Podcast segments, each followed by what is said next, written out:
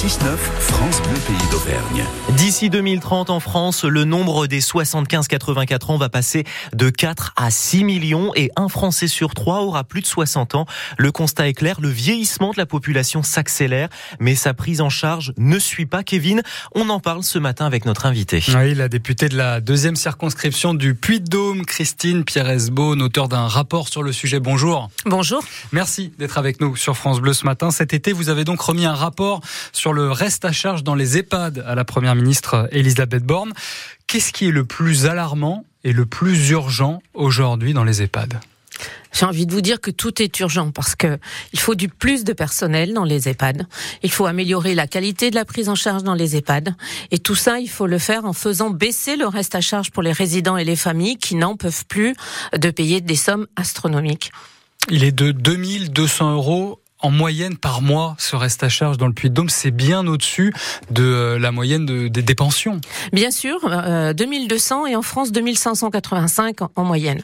Mais ça veut dire quoi? Ça veut dire que vous avez 76% des résidents en EHPAD qui n'ont pas de revenus mensuels hmm. suffisants pour payer le reste à charge. 76% de personnes. Et vous dites il y a une omerta un petit peu euh, là-dessus, c'est-à-dire qu'on parle de la situation qui se dégrade dans les EHPAD, des livres qui sortent, des révélations à charge hein, très graves sur les EHPAD, mais sur la problématique du financement, là personne n'en parle.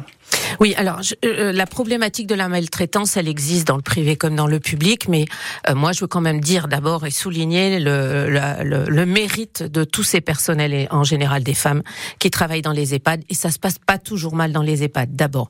Mais oui, c'est un peu l'omerta parce que on n'ose pas dire qu'on n'a pas les moyens de prendre en charge euh, bah, sa vieillesse, ou les familles n'osent pas dire effectivement qu'elles n'ont pas les moyens, ou alors elles se déchirent aussi pour euh, pour prendre en charge les parents. Parce qu'il faut bien comprendre que que quand vous avez 76% de personnes qui ne peuvent pas payer, ce sont les enfants, ce sont parfois les petits-enfants qui se débrouillent.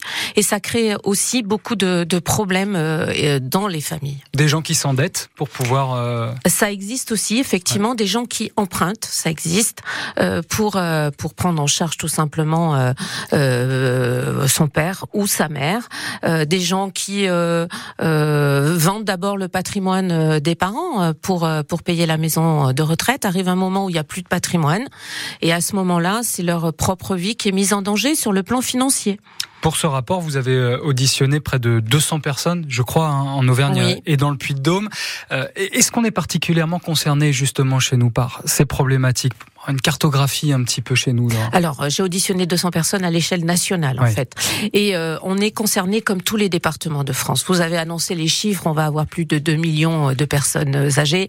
On a un mur euh, démographique. 2 millions en plus, hein, de en 4 plus, à 6 millions. En plus, exactement. On va avoir un mur démographique. Et ça, c'est pas une hypothèse, on le sait puisqu'on a eu euh, on a eu un baby boom, on va avoir un papy boom, mmh. on le sait. Et on sait que la, la prise en charge euh, de la perte d'autonomie doit obligatoirement passer par plus de moyens financiers. Et c'est sur ces moyens financiers que depuis des années, on a à choper. Vous pouvez nous appeler dès maintenant pour réagir au propos de notre invité 04 73 34 2000. France Bleu Pays d'Auvergne, la question du jour, donnez votre avis en direct au 04 73 34 2000. Christine Pires-Beaune, la députée socialiste du Puy-de-Dôme, est donc notre invitée ce matin sur ce rapport sur le reste à charge dans les EHPAD. Christine Pires-Beaune, on a fait le constat. Maintenant, les propositions. Qu'est-ce que vous proposez pour euh, résoudre cette situation critique, alarmante que vous décrivez? Alors, moi, ce que je propose, c'est d'abord qu'on ait euh, une certaine égalité dans la prise en charge, équité.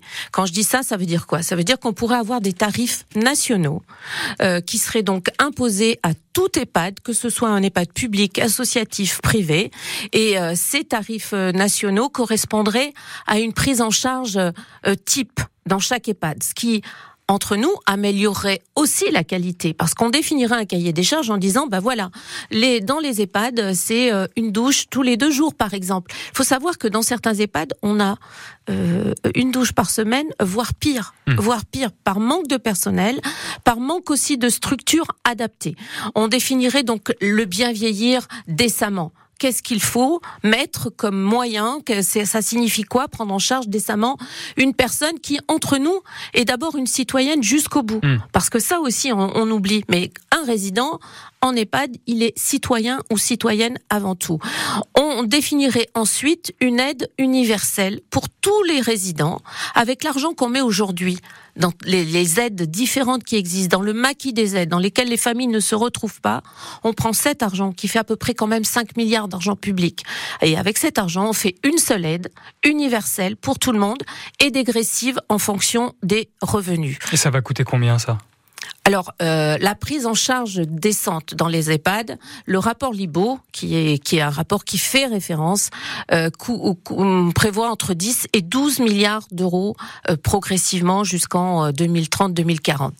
Euh, avec la question du reste à charge, vous avez à peu près, allez, on va dire entre 12 et 14 milliards pour prendre en charge à domicile, dans les résidences autonomie et en EHPAD les personnes âgées. Parce qu'il n'y a pas que les EHPAD évidemment. Et le virage domiciliaire le fait de rester chez soi aussi longtemps que possible est une très bonne chose.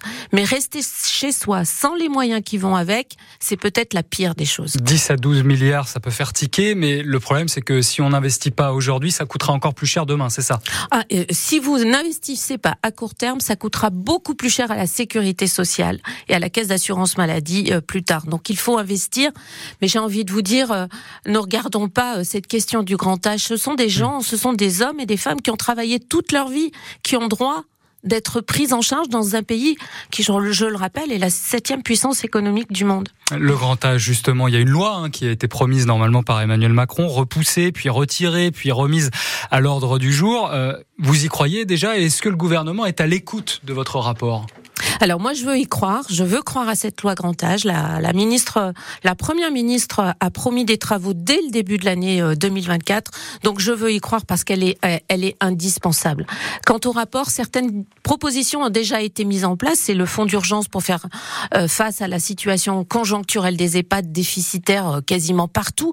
85% des EHPAD de la région Auvergne-Rhône-Alpes déficitaires au 31 décembre 2022. Mmh. donc voilà, une commission de suivi départemental mise en place dans tous les départements et qui va perdurer. C'est une autre proposition. Euh, j'espère surtout que les propositions phares, c'est-à-dire des tarifs nationaux, une aide universelle, soient mises en place. Autre sujet pour terminer, Christine Pérez-Bonne, sur lequel je veux vous entendre. La commission mixte paritaire se réunit cet après-midi pour tenter de trouver un accord sur la loi immigration. Si accord il y a, le texte sera forcément plus à droite que celui que vous avez rejeté lundi dernier à l'Assemblée nationale. Est-ce que la gauche qui n'en tire même pas une victoire politique, c'est pas un peu prise les pieds dans le tapis alors, euh, c'est compliqué de, de, comprendre le fonctionnement de la commission mixte paritaire, mais qu'il y ait eu motion de rejet ou pas, le, la composition aurait été la même. Ça veut dire quoi? Ça veut dire que la droite y est largement majoritaire. Et donc, ça ne change rien à ce qui va sortir de la commission paritaire, cette motion de rejet.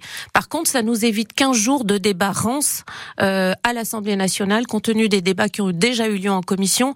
Euh, donc, euh, voilà, moi, ce que j'ai envie de dire, c'est ce que disait euh, dans un très bon article euh, euh, Pascal Brice avant-hier dans Le Monde, retirer le texte. La loi existante permet déjà d'aller beaucoup plus loin que ce qui n'est fait aujourd'hui, tant en termes d'intégration qu'en termes de reconduite à la frontière pour ceux qui doivent repartir. Christine Pierre-Esbaune, la députée Parti socialiste du Puy-de-Dôme. Je rappelle que votre travail sur les EHPAD fait l'objet d'un documentaire sur la chaîne parlementaire depuis samedi, documentaire diffusé jusqu'au 5 janvier. Merci d'avoir été l'invité de France Bleu Pays de Vingt ce matin. Merci à vous. Merci à vous. On vous retrouve sur francebleu.fr et l'appli France Bleu. Info, service et bonne humeur. Bonne humeur. Le 6-9, France Bleu Pays d'Auvergne.